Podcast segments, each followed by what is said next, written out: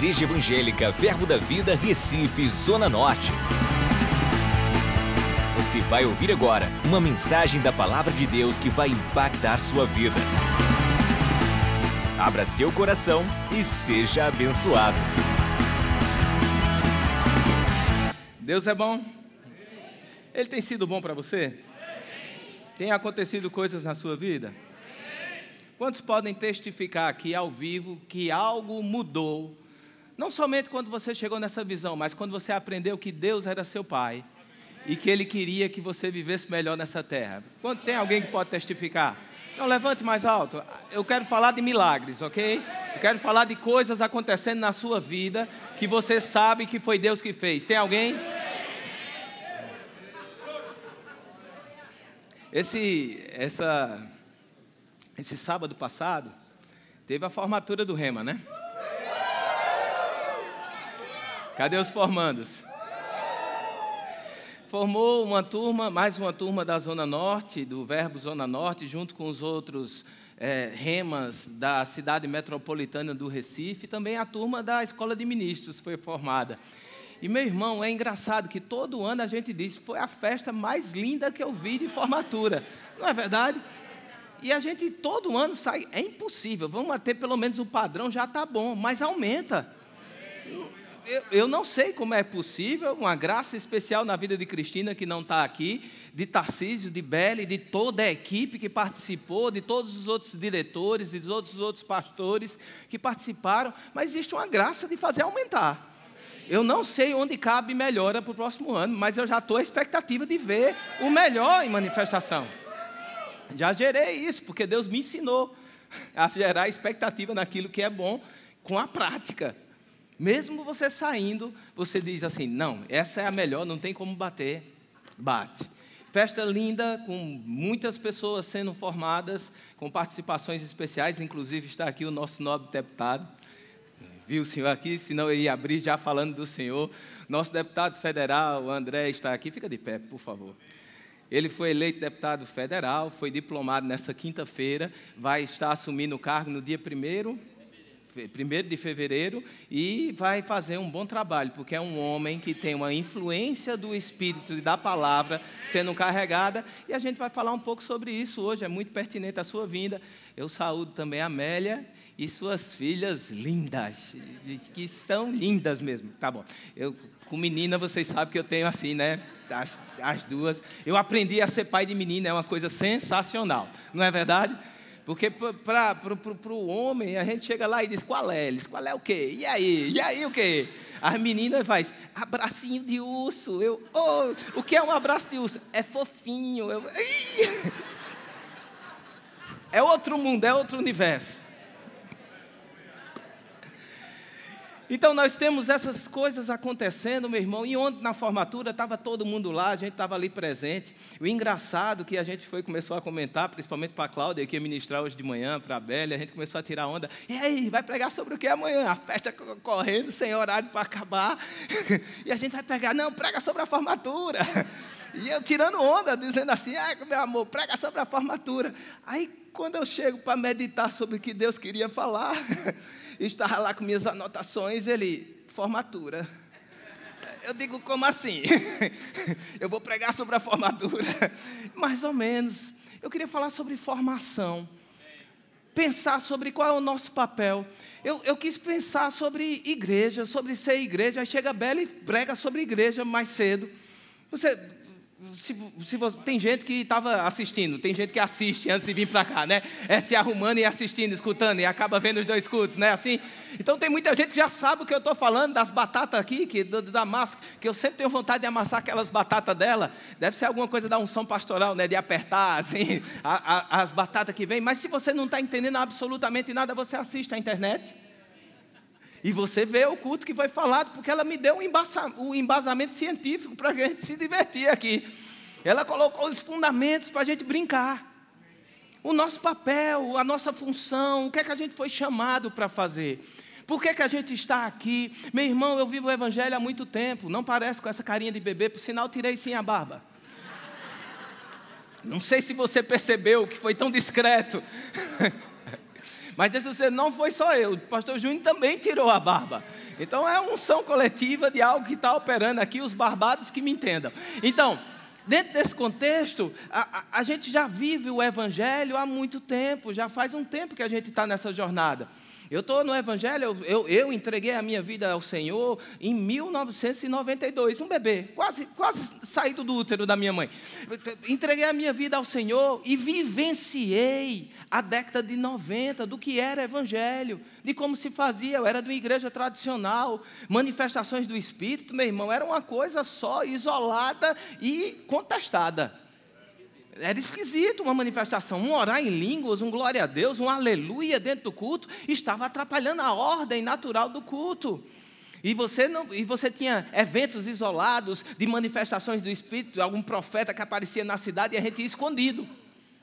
Porque se o pastor descobrisse que a gente estava lá, era repreensão. Então vivenciamos coisas que não aconteciam. Estar na igreja era um bater do ponto, era ir lá, receber, assim dizer, fazer, bater o nosso ponto com o Jeová e sair para viver a nossa semana, a vida normal, fazendo as nossas coisas, vivendo as nossas coisas. Só mudou para mim a minha confissão, que antes eu ia ver um padre, agora eu vou ver um pastor, mas o meu estilo de vida permaneceu a mesma coisa.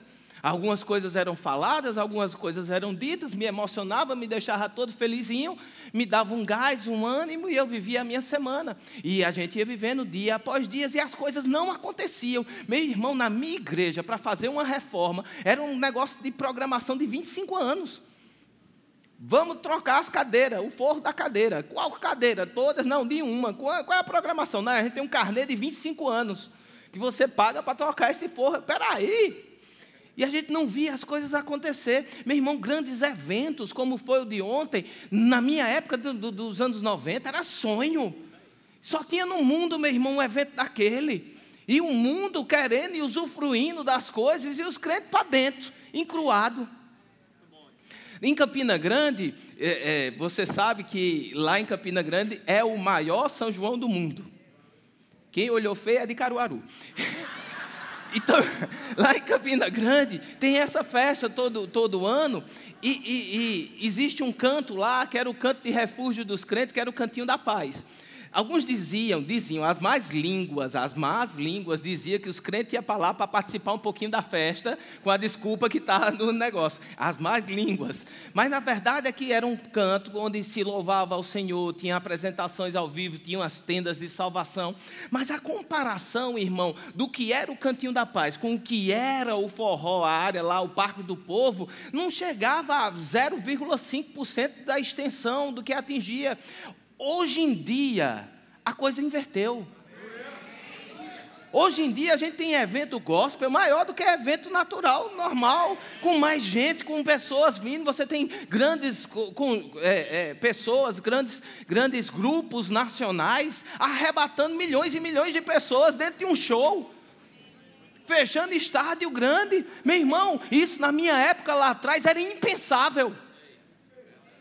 A gente fechava um, um clubezinho de, de, de, de, negócio fechado e olhe, olhe, penando para vender os ingressos para fazer o clube acontecer, para pagar o clube.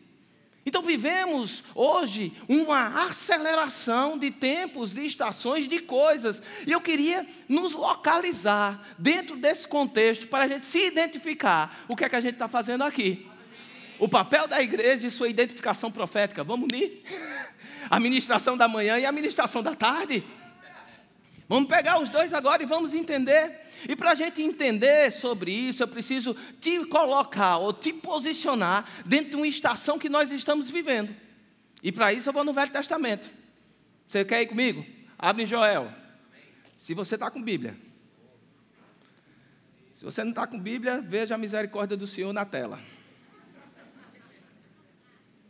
A gente está com um projeto entre os pastores, não sei se você percebeu, dos pastores andarem com Bíblia de papel de novo, né? Está todo mundo de papel, até eu, que é um grande sofrimento da minha vida, é voltar para o papel, porque eu me considero um velho enxerido, que eu sou tecnológico. E a geração que está vindo, falar que ela é tecnológica é redundância. Ela disse, quem não é? Não é verdade? Mas a gente está reavivando esse desejo, essa vontade de passar a Bíblia, porque a gente quer inspirar você a se movimentar em cima da palavra. não fica só esperando receber. Você vai ter muito garçom passando na sua frente, mas tem uns self-selfies, self-services de, de, de Jeová, que é sensacional, meu irmão. Aquele que você não. Tem um momento de você sentar na mesa e você pedir o alacarte. Você senta lá e vai receber. O garçom vai trazer, o pastor nos ensina sobre isso.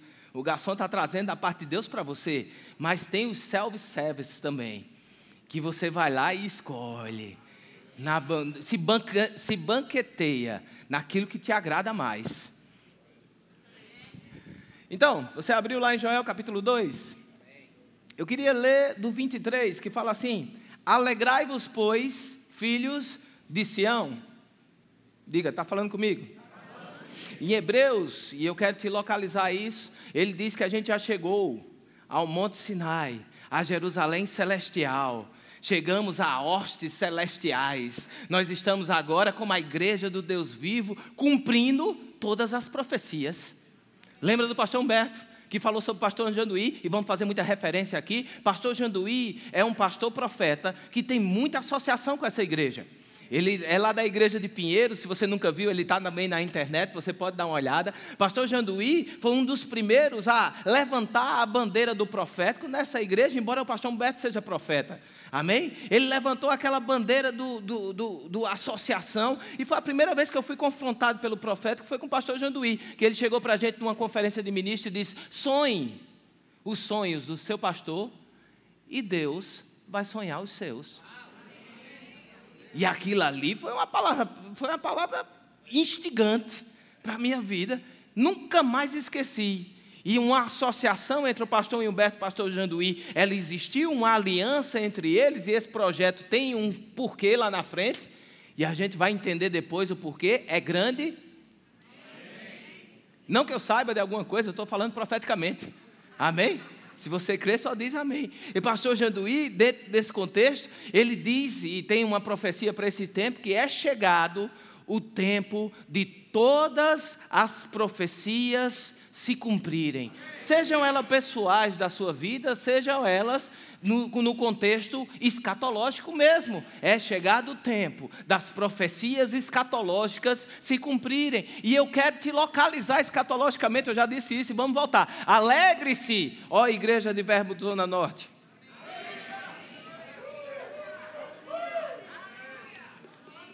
É isso. Ah. Irmão, para se alegrar, às vezes é difícil. Não é não. Não, tem vezes que a gente não quer mesmo, não. No mínimo, você está sério. Não, eu estou sério a respeito disso, pastor. Eu disse, ah, bem, graças a Deus. Pelo menos já não está mais chorando, né? A gente está um passo de chegar à solução divina. Qual que é a solução divina?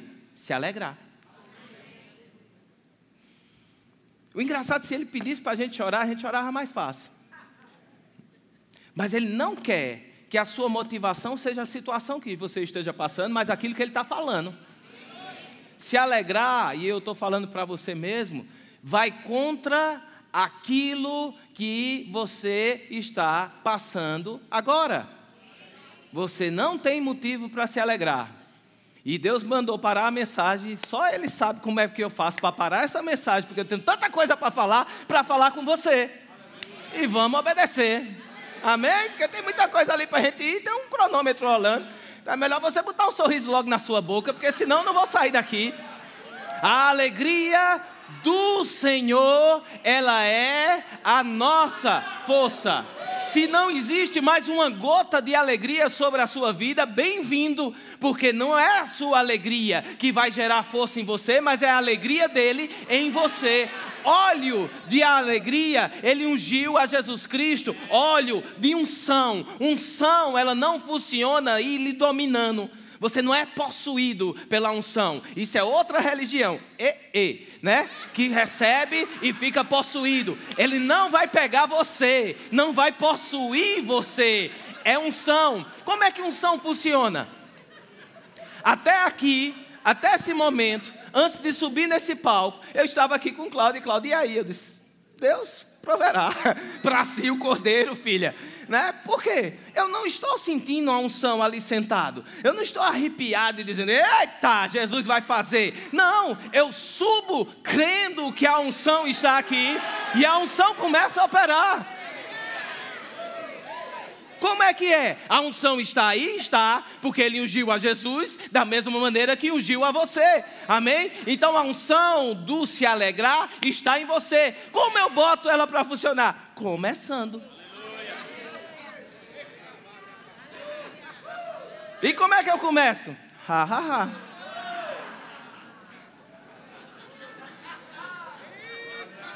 Tem de colocar esforço, meu irmão. Tem de colocar esforço tem que colocar esforço. Você precisa se esforçar para que as coisas do reino de Deus sejam verdades na sua vida. E Deus está dizendo explicitamente para você hoje: alegre-se.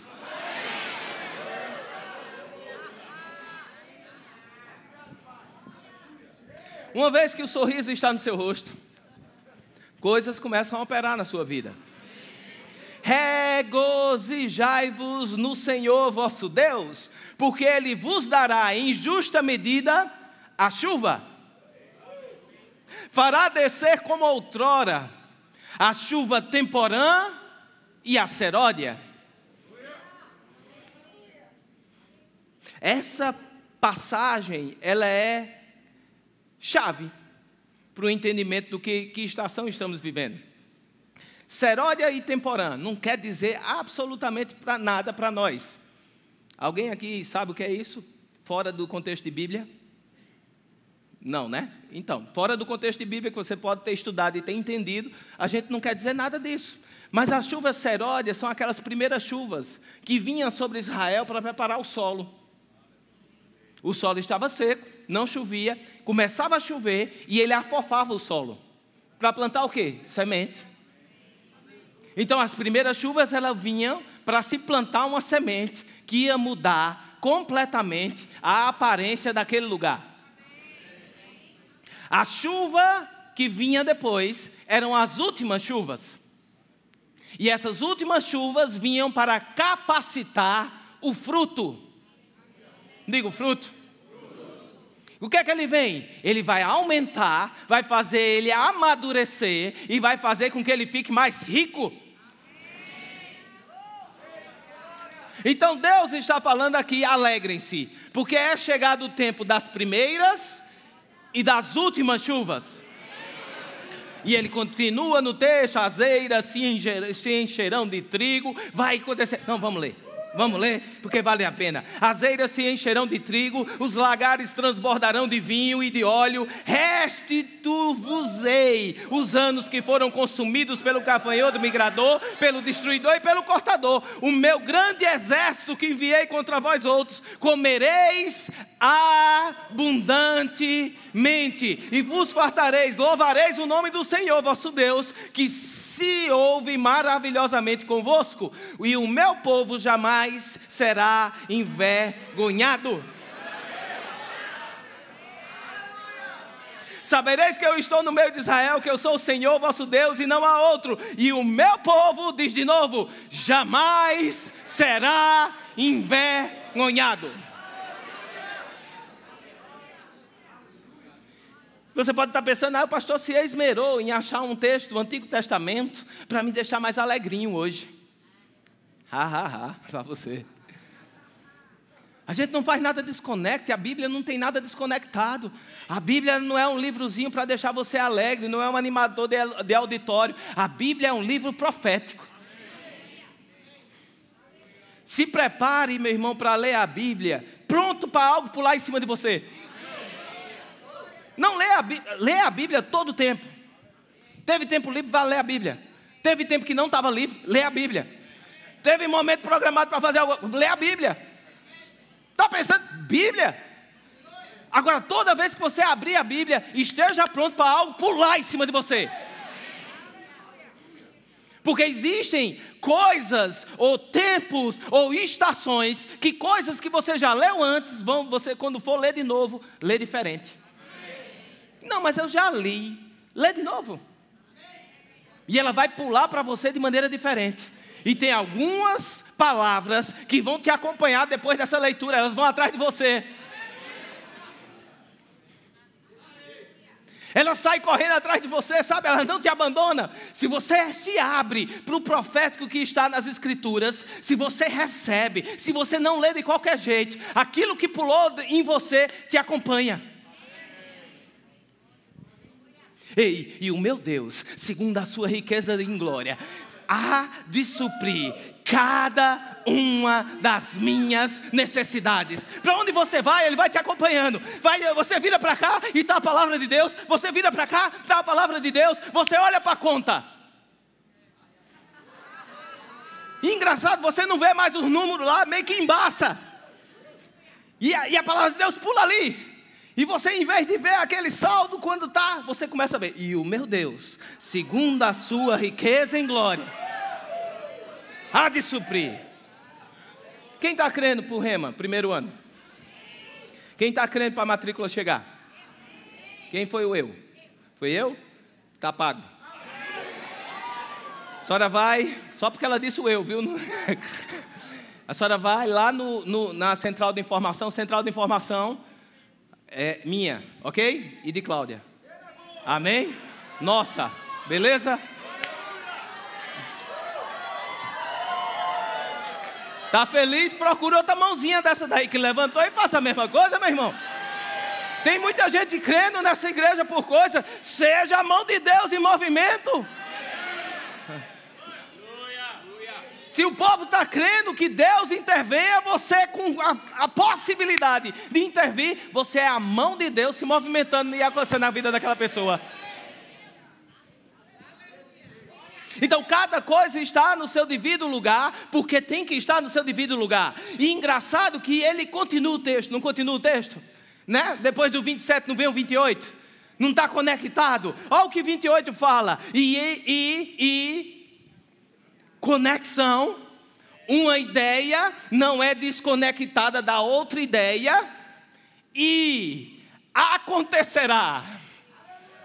Depois, depois que derramarei o meu espírito sobre toda a carne. Vossos filhos e vossas filhas profetizarão, os vossos velhos sonharão, vossos jovens terão visões. Até sobre os servos e sobre as servas derramarei o meu espírito naqueles dias. Mostrarei prodígios no céu, na terra, sangue, fogo, coluna de fumaça. O sol se converterá em trevas, a lua em sangue antes que venha o terrível dia do Senhor. E acontecerá que todo aquele que invocar o nome do Senhor será salvo, porque no Monte Sião e em Jerusalém estarão os que forem salvos, como o Senhor prometeu. Uma conexão com a outra. A conexão da se alegra, Deus está mudando a tua situação, Deus vai fazer o deserto verdejar, Deus vai dar o que o seu pasto cresça, Deus vai restaurar a prosperidade, Deus vai restaurar o crescimento, Deus há de restaurar, Deus há de mudar a situação como está e transformar nela numa situação celestial. A ligação está junto e ele diz: Eu vou dar chuva a chuva do derramar do meu espírito. Derramarei o meu espírito sobre toda a carne. Você é carne aqui, meu irmão? Tem carne aí? Então tem a atuação do Espírito disponível para você. Agora ele fala: vai ter uma atuação primeiro. Essa primeira atuação vem para quebrar as coisas, para afofar a terra, para plantar uma semente. E é o que a gente vê no desenrolar de todo o livro de Atos, não por menos no livro de Atos, no capítulo 2 de Atos, no capítulo 2 de Atos, no verso 16. Pedro se levanta no meio daquilo ali, estava todo mundo, os meninos orando em língua. João, lá em João, no capítulo 14, Jesus promete que eles não ficariam só. Ó, oh, vocês, vão, vocês estão pedindo agora, não se preocupa, vai chegar um tempo que vocês vão pedir no meu nome, e quando você pedir no meu nome, o meu Pai que está nos céus há de conceder tudo que vocês querem. E ele diz também que obras maiores que eu fiz ou que eu faço, vocês farão. Diga, é uma promessa? E logo depois que ele fala isso, ele diz: E vocês não vão ficar órfãos, porque eu vou enviar o Consolador. O Espírito da verdade que o mundo não pode conhecer. Eita! No capítulo 2 de Atos, estão lá todo mundo reunido, esperando algo acontecer. Jesus disse: Não se aparta, não sai, vai acontecer algo, vai descer algo, vocês vão ser revestidos de poder. Eu gosto de poder na Bíblia porque sempre implica em mudança. O poder da palavra implica em mudança. Eu já falei sobre isso, mas eu quero falar de novo. A simplicidade que existe na palavra, ela é capacitada pelo poder de Deus para fazê-la acontecer. Quantos aqui, antes de virar cristão, já tentaram parar de mentir porque mentir é um hábito feio? Você já tentou parar? Quantos aqui realmente conseguiram e nunca mais mentiram nada? Sozinho? Antes de virar crente? Não? Algum antes de virar crente tentou parar de mentir, tentou parar de pecar. Mas antes de virar crente, você não conseguia. Você voltava a pecar. Romanos 7, Paulo fala sobre isso. Olha, eu sei que não é bom fazer, mas em mim eu não encontro forças para conseguir. E eu acabo fazendo aquilo que eu achava errado. Quem me livrará do corpo dessa morte? Graças a Deus por Jesus Cristo. Porque agora Ele me capacita a fazer com que o simples dê certo na minha vida. Antes de ter Jesus na sua própria força, você falhou. Mas agora com Jesus, existe algo que é liberado nessa palavra que diz: pare de mentir, que te capacita a poder viver essa verdade. Você entende isso? A palavra encontra vida em você e agora ela liga o poder do Espírito para que a simplicidade dela vire verdade na sua vida. E agora você não deixa de fazer por a sua própria força, mas você deixa de fazer pelo poder do Espírito na sua vida. Então lá vai. Jesus diz: Menino, fica todo mundo reunido. Vai descer poder sobre a sua vida poder para mudar poder para estabelecer algo novo, poder para que vocês vivam de maneira diferente. E está todo mundo reunidos orando, e de repente vem como um vento impetuoso, entra naquele lugar, e línguas como de fogo começam a pousar sobre cada um deles. E quando cada língua pousava sobre cada um deles, eles começaram a orar em outras línguas.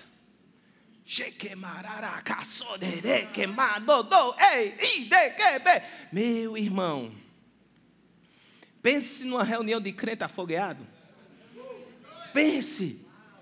Estava lá aqueles crentes reunidos, diz que o barulho foi tanto que o povo que ia passando dizia, epa, o que é que está acontecendo aí? Eita, rapaz, olha ali aqueles crentes que tomam Coca-Cola. Estão tudo bebo de Coca-Cola, foi o que disseram. Porque aquele vinho que eles falam ali é mosto, é suco de uva. Os crentes estão bebo, mas tomando suco de uva, como é que pode isso? E Pedro se levanta e diz, ó, oh, irmãos, o que vocês estão vendo aí não é porque nós estamos alcoolizados, porque ele ainda diz a hora. Isso não é hora para estar tá bebo. O que você vê aqui é a manifestação do cumprimento da profecia, segundo foi falado no profeta Joel, lá no capítulo 2, no verso 28 da Bíblia dos crentes, que estão usando agora, porque ele é atual onde diz que Deus vai derramar o seu espírito sobre toda a carne. É isso que vocês estão vendo acontecer, e essa é a primeira chuva que está acontecendo. E esse homem sai no poder do Espírito a pregar e a levantar discípulos e a levantar pessoas e pessoas sendo levantadas e coisas acontecendo. Sombra de Pedro curando, sombra de Paulo curando. E eles vão lá e cura um aqui, e cura outro lá e faz as coisas acontecer. E a gente fica lendo isso e. Uau! Mas por que não acontece hoje? Por que essas coisas não estão acontecendo?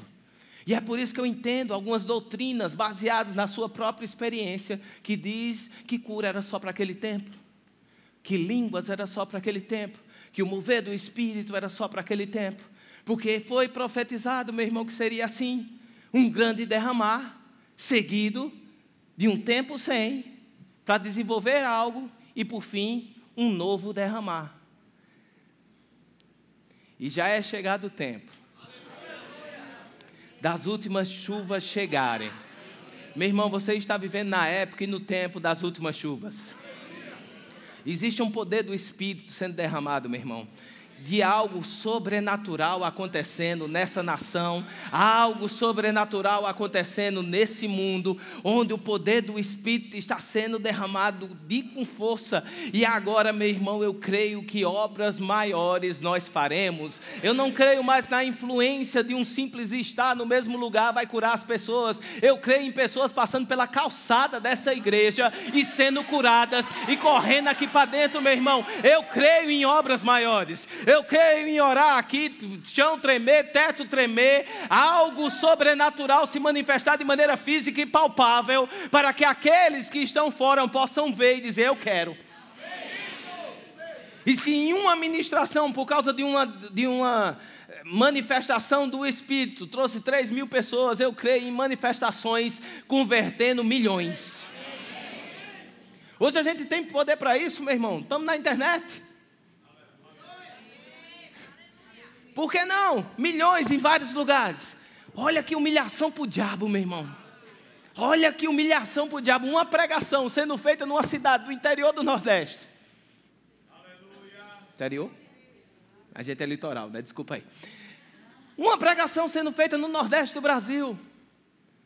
E alcançando vidas em outras nações. Nos Estados Unidos, alcançando na Inglaterra. Vou só lembrando aqui os lugares que a gente já foi visto já foi visto em um lugar bem esquisito, tipo Dinamarca, Ásia.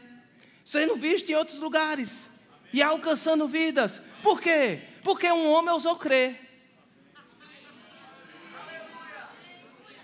Porque um homem saiu e disse: Rapaz, isso aqui vai dar em alguma coisa boa em Deus. Vamos embora. Eu tenho uma visão, eu tenho uma palavra e vai libertar vidas.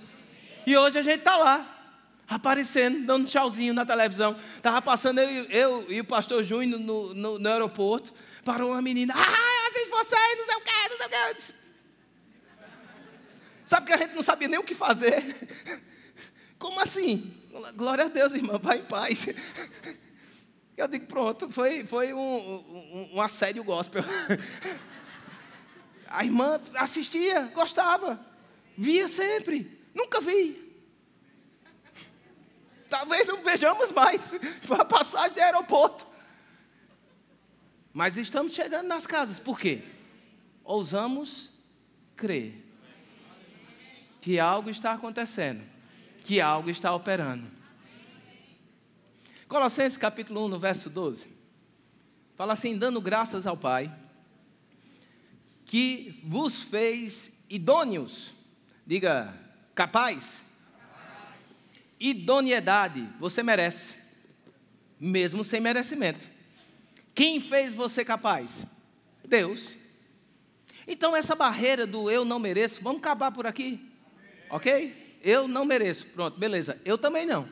Estamos no mesmo barco.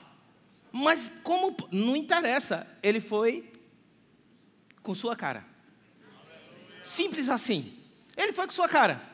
Você não merece? Beleza. Ele te fez merecedor te fez idôneo, ou nos fez idôneo, a parte que vos cabe da herança dos santos na luz.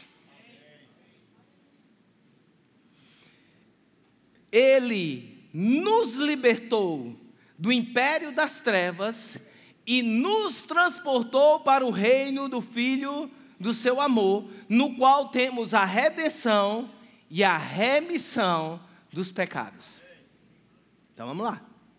Como é que ele me tornou idôneo a uma herança se eu não merecia? Lá na frente, no mesmo livro de Colossenses, você vai saber que Jesus Cristo, ele se fez maldição no nosso lugar e pôs fim à maldição. Porque maldito aquele que for pregado na cruz ou pregado, pregado no madeiro. Então, dentro do contexto dele, ele se fez maldito para que você fosse feito justo. Ele se fez pecado para que você fosse feito salvação. Ele se fez abandonado, largado, solto do mundo para que você pudesse ser acolhido na família de Deus. Ele te libertou do império das trevas. E eu já dei esse exemplo eu quero dar esse exemplo de novo para você visualizar isso. Ele te libertou, libertação. Quantos estão na igreja, meu irmão, querendo a libertação? Isso é uma pregação fácil para encher a igreja. Não, venha para o culto da libertação. O culto da libertação é todo culto. Porque no momento que você sabe que não está mais preso, você se libertou da única marca que ainda lhe prende. Qual que é? A da tua cabeça. Porque se você não, agora quer um culto de libertação, vamos para o evangelismo. Aí é culto de libertação. Aí a gente vai pegar pessoas que estão oprimidas e presas nas trevas e a gente vai apresentar a chave que liberta Jesus Cristo.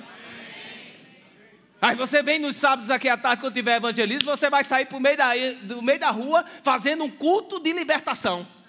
Mas se você nasceu de novo, você já está liberto. Ele te libertou. Libertação é fazer cadeia cair. Você não está mais preso àquilo ali. E você, e agora, mesmo pessoas que entendem o conceito de libertação, elas ainda vivem com medo de voltarem a serem presas. Ele fica aqui, tá bom, ô oh, pastor, mas eu entendo, eu fui liberto, mas é que as coisas ainda estão aqui, e elas me cercam, e elas estão querendo me pegar. Sabe aquela ideia que você parece que ainda está sendo. Ah, né? Que você ainda está naquela luta. Ai, sai de mim. É uma jornada grande, pastor. E quando eu vou poder realmente me libertar dessas. Não, meu irmão. Sabe esse ambiente aqui que estava de trevas? A Bíblia diz que você foi liberto dele, as cadeias caíram e ele te pegou e te transportou para outro lugar. Você não foi só liberto, você foi tirado de lá. E o ambiente agora que te cercava, procurando te trazer de novo para um contexto de estar é, oprimido, de estar preso, não existe mais ao seu redor. Mas, pastor, vamos lá, vamos à realidade prática da palavra. Mas ainda fico pensando naquilo. É porque o ambiente não está lá mais mas a sua mente ainda está. Existe uma, uma, uma entidade psicológica que é que quando a pessoa fica muito tempo dentro de um, um, presídio, vamos dar esse exemplo, ou de um hospital, elas passam muitos anos lá, elas ficam institucionalizadas.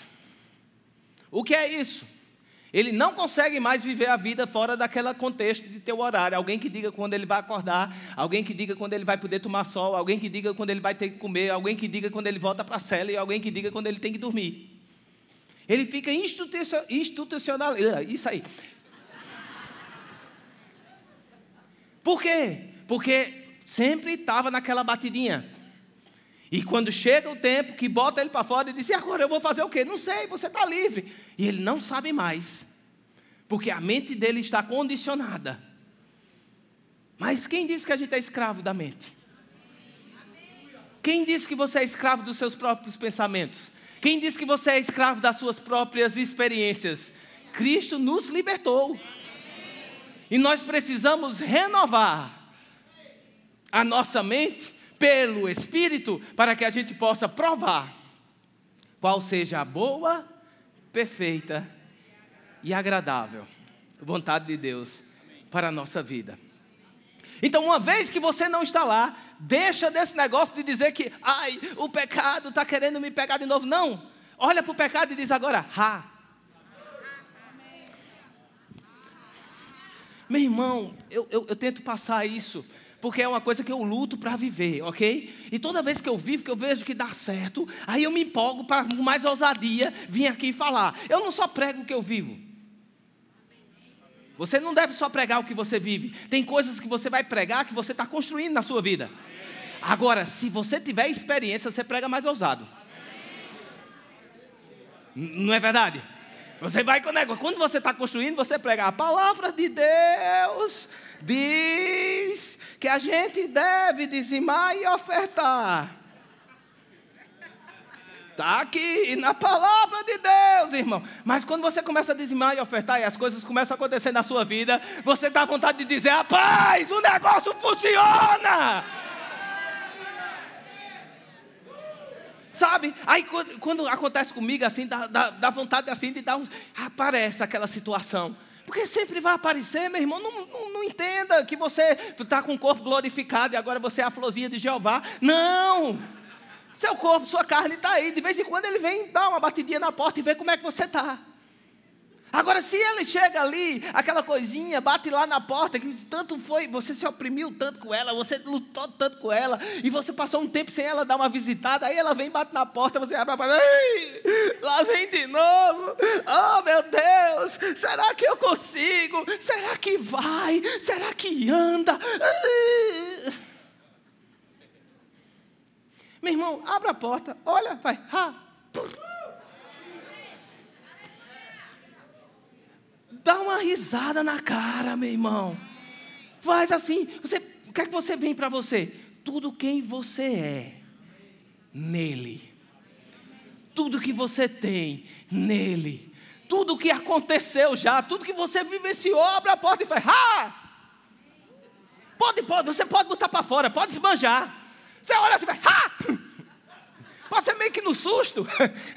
Mas dá uma risada e fecha a porta na cara. Ele não te domina mais.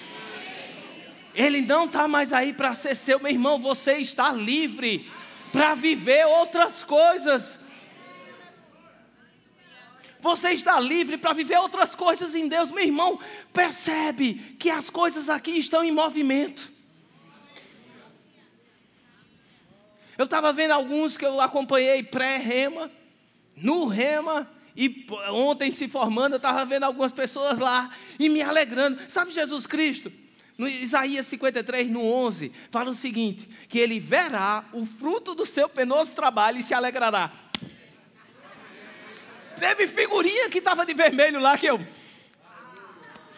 Sabe, o fruto do seu penoso trabalho continua, fica, vai, vai dar certo, não sai, não larga, continua, não larga o osso, vai aqui, chamava, aconselhava, fazia, ofertava, pagava, fazia tudo, meu irmão. Quando se formou ontem, eu estou vendo o fruto do penoso trabalho e me alegrando, meu irmão. Por quê? Porque as coisas estão em movimento. São pessoas, são vidas. Eu sei, a gente ama todos, mas meu irmão, eu vou te amar quando você começar a fazer a coisa funcionar mais. Eu vou te amar mais quando você fizer as coisas funcionar. Por quê? Eu amo meus filhos. Você nega isso alguma? Não tem como negar. A gente ama todos igual. Mas quando eles estão pianinho, o amor é maior. Eu amo mais. Por quê?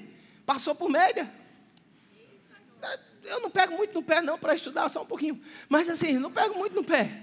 Aí chega lá com o boletim. Hum, hum, todo, todo fofo. Quem passou por média? A gente fica mais alegre, mais animado. Por quê? Porque ele está reagindo. Ele está reagindo à instrução. Eu não posso amarrar ele e fazer ele estudar. Quer dizer, agora eu posso, mas assim, futuramente não vou poder.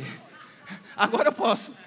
Mas futuramente não vou poder. Quando tiver um homem desse aqui, ele vai fazer o que ele quer da vida. Eu só posso influenciar.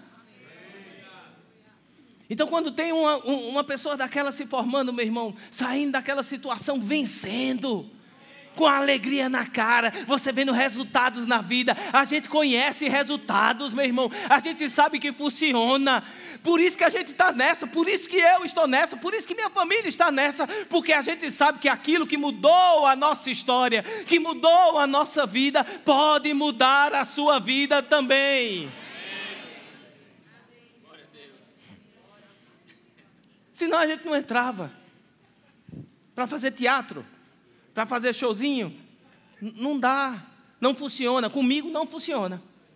Tem que funcionar dentro da sua vida. Então ele te transportou, te tirou de lá, resolveu a tua bronca para que você possa voar. Diga, existe uma nova fase. Existe algo maior.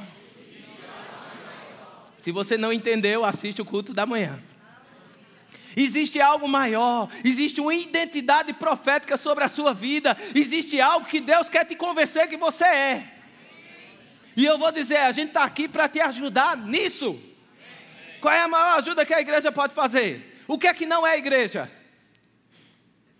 Não é clube social? Não somos uma casa de, de serviços prestados à comunidade? O que é que a gente não é? Mas o que é que a gente é? O local onde Deus se manifesta. Nós somos um corpo que vai te amar, te ajudar e se alegrar com o teu crescimento. Sabe o maior motivo de alegria? Você crescer. Você chegar com uma bronca bem grande aqui, dizer, pastor, não tem esperança. E a gente dizer, tem, cara, vamos na Bíblia aqui. E você vai, cara, está na Bíblia. Ah, está aqui. A gente se alegra junto, eita, Jesus. E você sai e vive aquilo. E depois você chega, pastor, funcionou. Deu certo. Mudou. É isso que nos motiva, é isso que nos alegra. Mateus, no capítulo 6, é um capítulo especial para minha família. A gente tem um quadro a respeito disso. Na nossa sala. Né? 6,25 fala assim: Por isso vos digo, não andeis ansiosos pela vossa vida. Na amplificada diz assim: Para de ficar desconfortável e distraído sobre a sua vida. Quanto que a vez de comer ou beber, nem pelo vosso corpo, quanto a vez de vestir, não é a vida mais que alimento e corpo mais que vestes? E de repente ele manda: Olha para as árvores do céu não plantam nem colhem, mas o Deus não deixa faltar comida para elas. Olha para os lírios dos campos. Nem Salomão se vestiu como eles se vestiram. E ele começa a falar sobre essas coisas e diga: não ande ansioso. Não ande ansioso. Se é uma coisa que você não é permitida biblicamente ou permitido biblicamente é andar ansioso. Aí pula para o 31, ele diz: Porquanto não vos inquieteis, dizendo: O que comeremos, que beberemos, ou com que vestiremos, porque os gentios é que, se, é que procuram todas essas coisas, pois vosso Pai Celeste sabe que necessitais de todas elas. Buscai, pois, em primeiro lugar, o seu reino e sua justiça, e todas essas coisas vos serão acrescentadas. O contrário de buscar o reino de Deus, o contrário de ser justiça de Deus aqui na terra, é ansiedade, meu irmão.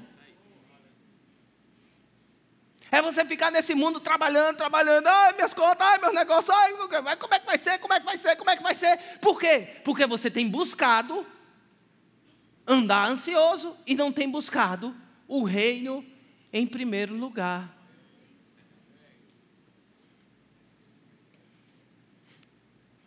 Buscai em primeiro lugar o reino de Deus e sua justiça.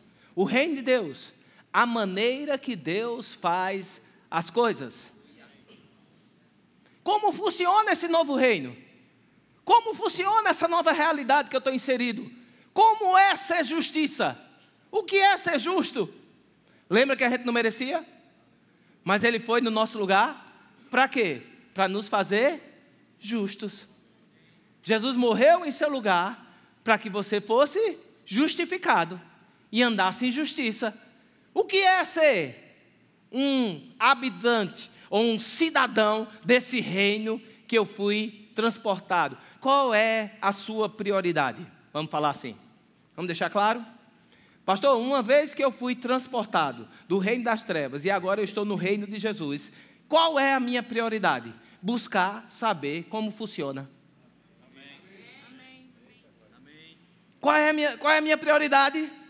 Buscar saber como funciona agora. Por quê, pastor? Antes, quando eu tinha uma conta, eu só me preocupava. Pastor, antes, quando eu tinha um problema, eu só arrancava os cabelos. Agora, como funciona? O que eu faço agora? Busca saber como conta funciona na contabilidade celestial. Como é a contabilidade celestial, meu irmão? Como é que funciona? É dando que se.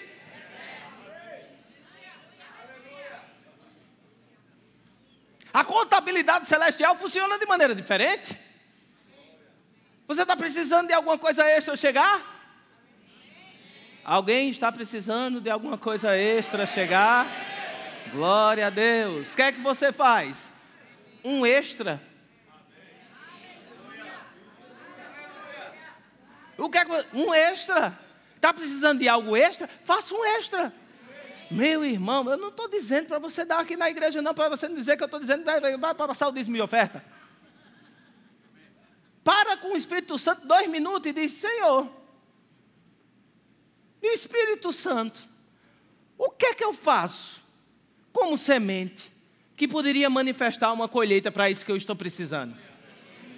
Olha a perspectiva como é diferente.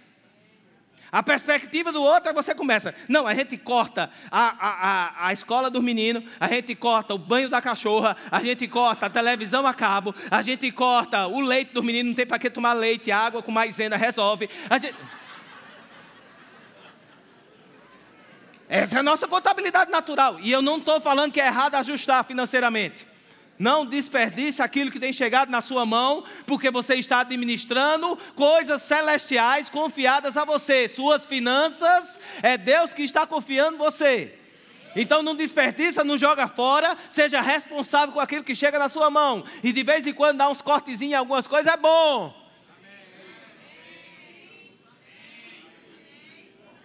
Mas eu também estou dizendo que não é só isso que resolve a sua parada.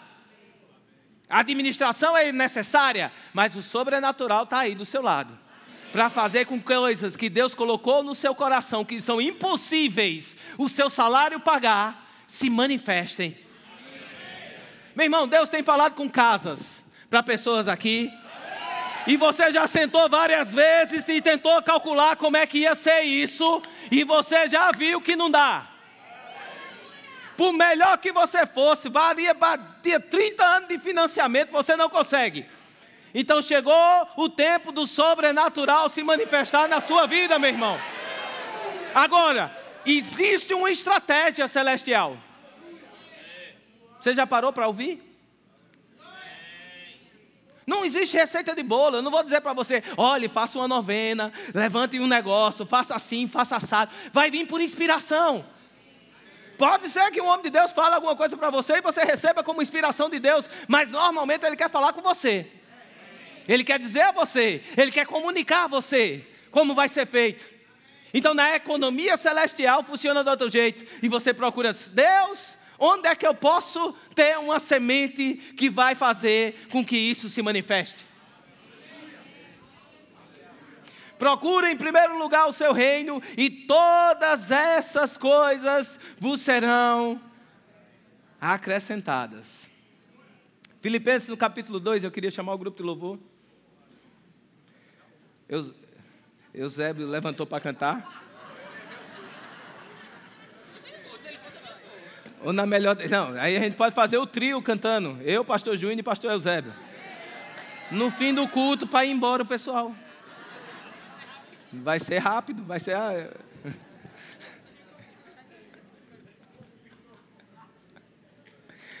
Filipenses capítulo 2, no verso. Não, ele só voltou para as trevas. Outra pessoa pensou nisso, meu irmão. Outra pessoa pensou, eu só falei. Eu fui voz de Deus. Filipenses capítulo 2, no verso 12, diz assim: Assim, pois, amados meus, como sempre obedeceste, diga obedecer Preste atenção, a obediência em Deus não é uma obediência de escravidão. Diga, eu não sou mais escravo.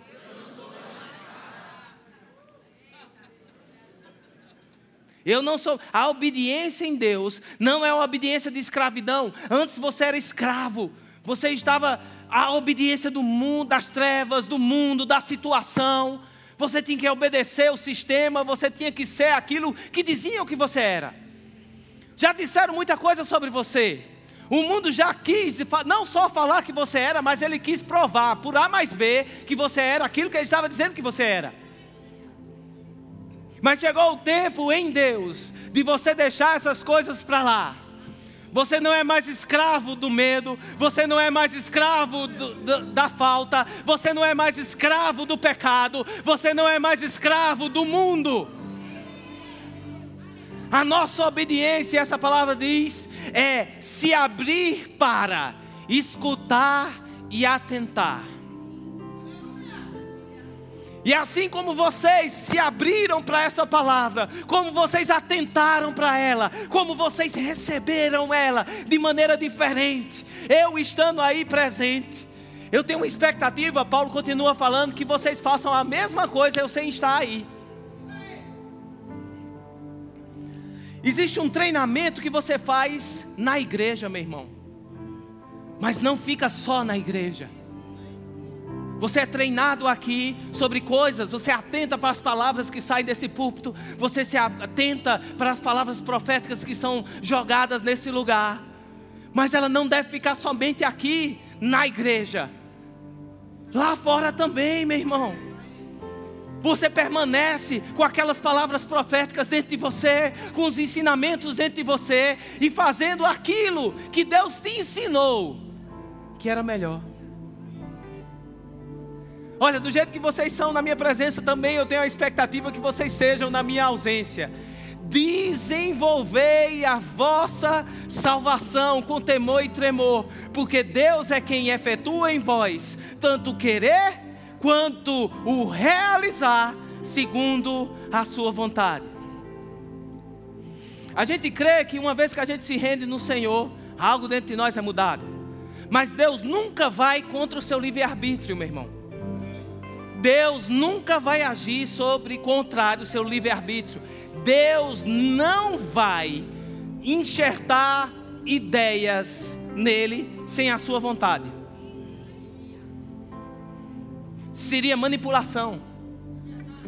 Você é frágil, você é fragilizado pela situação, você é fragilizado por aquele momento, e Deus lá te manipulando para tu ser uma pessoa diferente. Isso não acontece. A mudança que Deus proporciona, ela vem através de uma rendição. Você se rende ao Espírito, e o Espírito Santo vai lá te mostrando: assim é melhor, assim é melhor, assim é melhor, assim é melhor.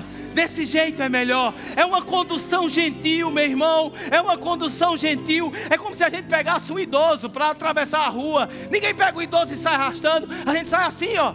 Vamos, com cuidado. Você conhece, você consegue. É como uma criancinha aprendendo a andar. Assim é o cuidado do Espírito Santo com a sua vida. Mas precisa partir de você o se render na presença o se abrir para essa palavra, o obedecer, o receber dela com a atenção que ela merece. E Deus vai fazer com que o querer dele seja efetuado na sua vida quando você se rende. A gente estava no momento de oração na terça-feira, lá em cima, os funcionários e os ministros. Pastor Humberto ensinando fogo, poder. E eu tive uma. Eu não sou profeta, irmão. Eu não sei nem dizer se é uma visão, uma visagem, uma visura. Não sei, não sei. Sou pastor. Essas coisas quando chega, chega diz, por que não veio para o canal correto que saberia, teria uma explicação melhor. Mas foi uma visão barra ensinamento barra, sei lá. E eu vi o fogo de Deus, o fogo purificador. Tive uma visão desse fogo. E era uma coluna grande, meu irmão. Você sabe que o fogo, a chama do fogo, ela sempre é determinada, a cor dela, pela substância que está sendo queimada. O gás de cozinha, cozinha, você vê que é azulada a chama. Né? O do fogo de uma madeira, dependendo dela, fica aquele laranja forte. Se a madeira for mais velha, fica mais clarinha, mais seca. Então sempre vai depender daquilo que está sendo consumido, da substância, do, daquilo que está proporcionando aquela chama. O fogo de Deus é a essência do próprio Deus quem proporciona. Eu não sei te dizer que cor era aquela, porque eu não conheço. Parecia, se você perguntar, eu digo ouro transparente. Porque a própria essência dele é como se não tivesse necessidade de substância, ele simplesmente é. E era uma coisa que era organizada, não era com flamas assim saindo, porque quando a gente começa a queimar algumas coisas, aí sai aquelas flamas, fica diferente. Não, era uma coisa organizada, era um fluir. Era um queimar que parecia uma água. E aquele fogo, ele era atraído. Você não ia para ele, ele vinha até você. E o que era atraído aquele fogo eram altares. Altares construídos específicos para aquilo.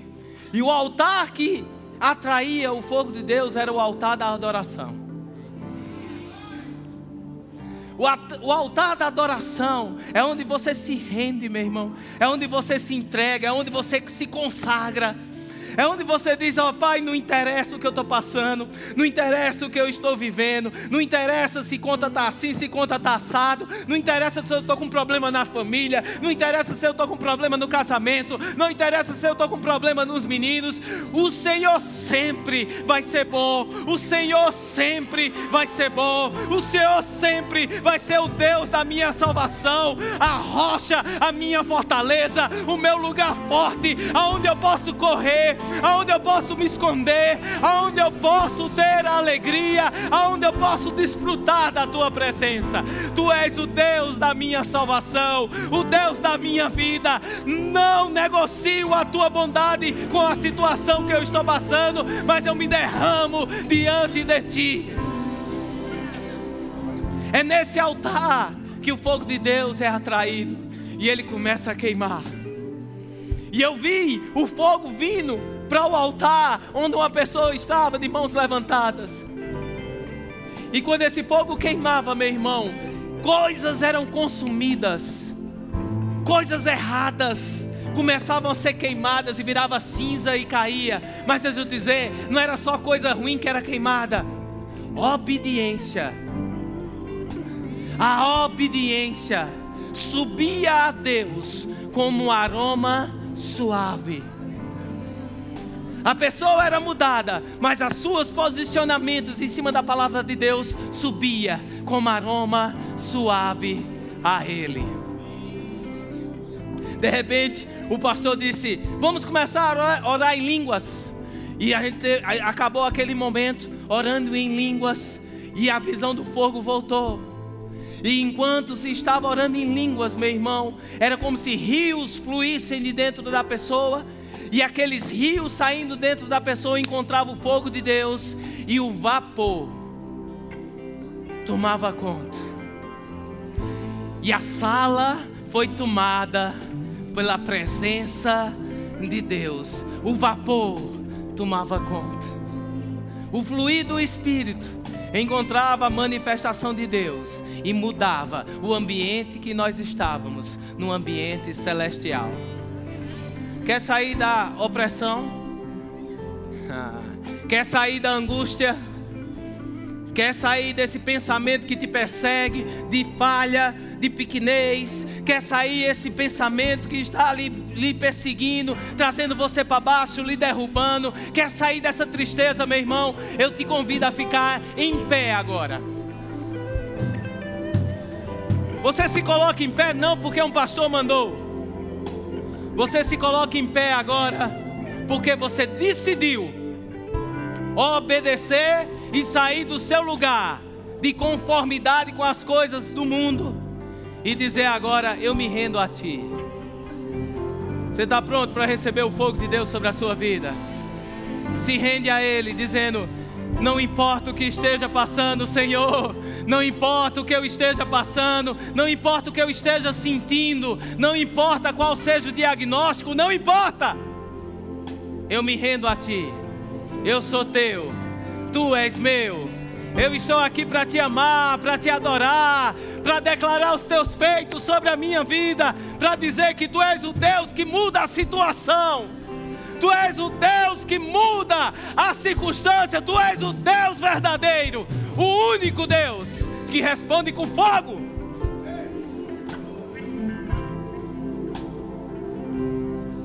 E eu não sou mais escravo. Eu não sou mais escravo. Eu amo vocês. Vamos adorar o Senhor. Você me sustenta com a melodia. Você me cerca com uma canção. Acesse já nosso site verbozonanorte.com, além das nossas redes sociais no Facebook, Instagram e nosso canal no YouTube pelo endereço Verbo Zona Norte Recife. Ou entre em contato pelo telefone 81 30 31 5554 e seja abençoado.